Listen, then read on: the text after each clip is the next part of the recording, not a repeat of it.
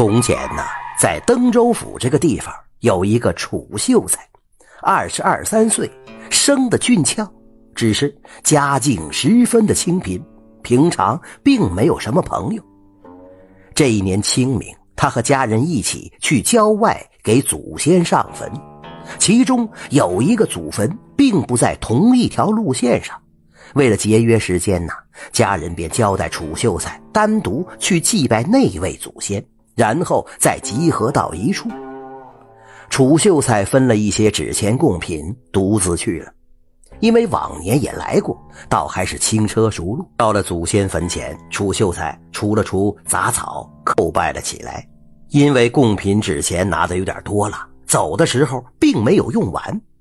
走出不远处，楚秀才见到大路旁有一个土堆，很像是破败的坟墓。走近一看呢。果然见地上有一块破碎的墓碑，依稀可见字迹，也不知道是哪家的祖坟，恐怕已经被忘却了好多年月了。楚秀才本想一走了之，正要离去的时候，转念一想，这是谁家的祖坟呢？也忒惨了点吧。顿时心里有一些不忍了，就在那破败的坟前，将剩下的纸钱贡品都给祭拜了，这才回到家中。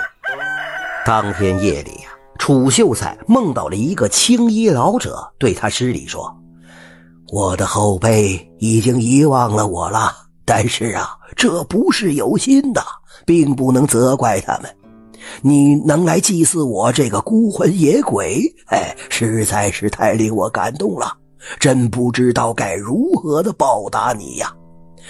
如今呐，我的玄孙任莱州知府。”他的女儿和你一般大小，我有心做主许配给你，嘿嘿，不知道你意下如何呀？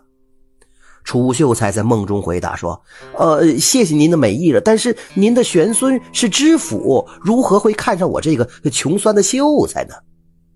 老人笑道：“嘿嘿，你并不知啊，他的姑娘有失心疯，不像是一个平常人呐。”你再将你我之事告知他，如何又不答应呢？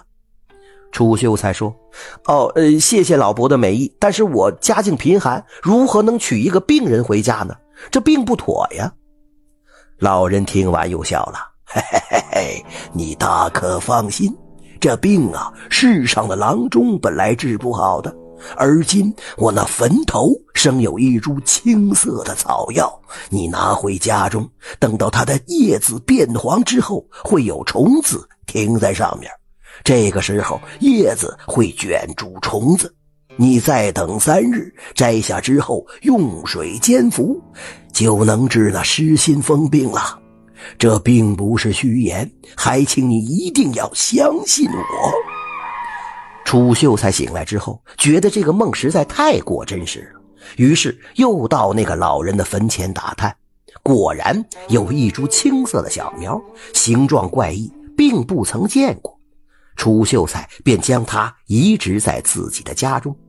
又过了一段时间，楚秀才打听到莱州知府的姓名了，又听说知府千金确实是一个疯子，这都和梦中老人说的一模一样。思索再三，楚秀才还是前去拜访了知府。知府听说之后也十分惊讶，慌忙的和秀才一起到坟前一看，果然看到墓碑上所记录的与自家的族谱吻合。他哭道：“啊，哎呀，我那高祖父是那个时候有名的神医呀，因为年代久远，这墓葬何处不知踪迹呀。”今日竟能访得，实在是他在天有灵啊！说罢，就询问秀才有何要求，他要尽力满足。楚秀才就将婚姻之事说了，并说：“哎，这是您高祖父的意思。”知府听了之后叹道：“哎，这若真是他老人家之意，如何敢不从啊？只是小女有疯病，呃，怎么能连累你呢？”楚秀才笑道。啊，这些事儿我早就知道了，并不嫌弃，只希望你能同意这门婚事。知府见他这么说，也十分高兴，便选了一个吉日，将女儿嫁到了楚秀才家中，陪嫁了不少的财物。邻居们都笑他，说他找了一个疯子成亲。楚秀才并不与人争辩，每日就将那青苗好好的打理。快入秋的时候，果然叶子变黄了。一天呐，楚秀才刚走到那株青苗前，只见有一个全身发着亮光的虫子，只有蚊子那样大小，停在黄叶上。这个时候，只见那叶子突然卷成一团，虫子被挤死在里边了。